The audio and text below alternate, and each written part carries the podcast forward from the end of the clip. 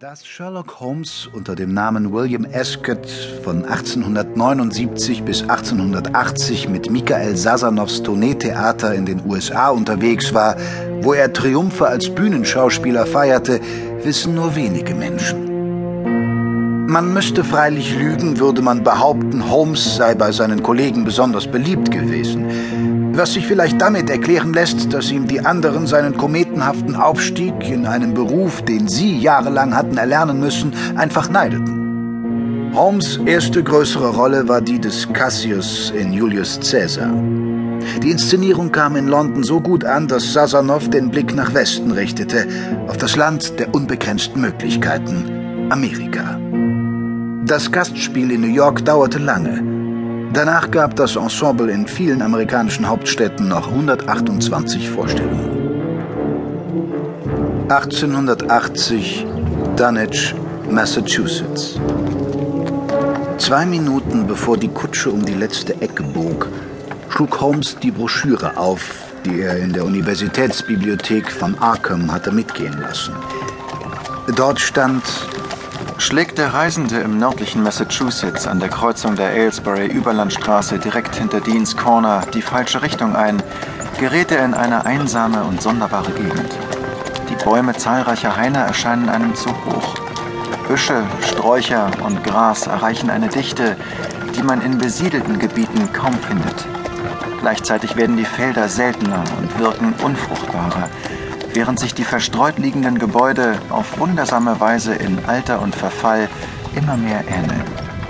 Man zögert, ohne genau zu wissen warum, die verhutzelten Gestalten, die man hier und da vor den Türschwellen sieht, nach dem Weg zu fragen.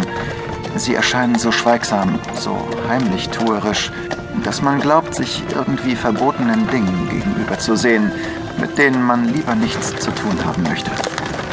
Holmes schüttelte sich. Dann schob er den Kopf aus dem Fenster. Die Monotonie des Hufschlags drohte ihn schon seit geraumer Zeit einzuschläfern. Frische Luft, so meinte er, konnte seinem Hirn nur Gutes bringen. Doch der ihm um die Ohren pfeifende Wind zwang ihn, sich schnell wieder ins Innere der Kutsche zurückzuziehen. Holmes steckte die Broschüre ein und reckte neugierig den Hals. Die meisten Häuser, an denen die Kutsche vorbeifuhr, waren finster. Über ihren Kaminen stand kein Rauch. Die meisten Gebäude waren zweistöckig und schienen sich vor kahl in den Himmel ragenden Bäumen zu ducken. So sehr sich Holmes auch bemühte, er sah kein einziges Menschenwesen. Und als die Kutsche wenige Minuten später vor einem klobigen Gasthof anhielt, fragte er sich, wer eigentlich darauf aus war, in dieser Gegend Bekanntschaften zu machen. Während er nach einem Schild ausspähte, das ihm den Namen der Lokalität verriet, hörte er den Kutscher fluchen und mit einem heftigen Satz vom Bock zu Boden springen. Ist alles in Ordnung? Die Antwort des Mannes war ein dumpfes Knurren, das so bedrohlich klang, dass Holmes sich vornahm, seine Nase künftig nur in Dinge zu stecken, die ihn persönlich betrafen. Holmes wandte sich um und begutachtete das Haus, in dem er sich telegrafisch angemeldet hatte. Über der Tür stand zum Raben. Im Parterre brannte hinter einer bunten Butzenscheibe Licht. Nichts rührte sich.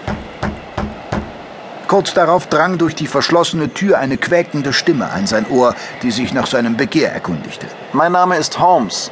Ich habe Ihnen vor zwei Tagen aus Arkham telegrafiert und für heute Nacht ein Zimmer reserviert. Kenne keinen Holmes. Sherlock Holmes. Vom Sasanoff Tourneetheater aus London, England. Wir gastieren derzeit in Arkham und... Ist geschlossen. Sie belieben zu scherzen, Sir. Während er mit offenem Mund in der Kälte stand und der fallende Schnee sich anschickte, seinen Deerstalker und seinen Mantel unter einer weißen Schicht zu begraben, erlosch in dem Haus, in dem er eigentlich die Nacht hatte verbringen wollen, das Licht. Wo bin ich hier? Doch nicht bei den Kaffern in der Wildnis. Oder etwa doch? Hilflos und wütend schaute er sich um. Plötzlich gewahrte er auf der anderen Straßenseite eine Gestalt, die so schief dastand und deren Miene so sehr an eine Ziege erinnerte, dass er seinen ersten Impuls, sie um Hilfe zu bitten, auf die lange Bank schob und sich stattdessen schüttelte. Der Teufel soll mich holen. Er begutachtete die Umgebung. Von den etwa zehn Häusern, die er im Schneetreiben zu beiden Seiten der Straße sehen konnte, war nur eins erhellt. Eine Buchhandlung. Wenn das kein gutes Omen war. Dort gab es gewiss gebildete Menschen, die einen Briten mit ausgezeichneten Umgangsformen und Intelligenz zu schätzen wüssten.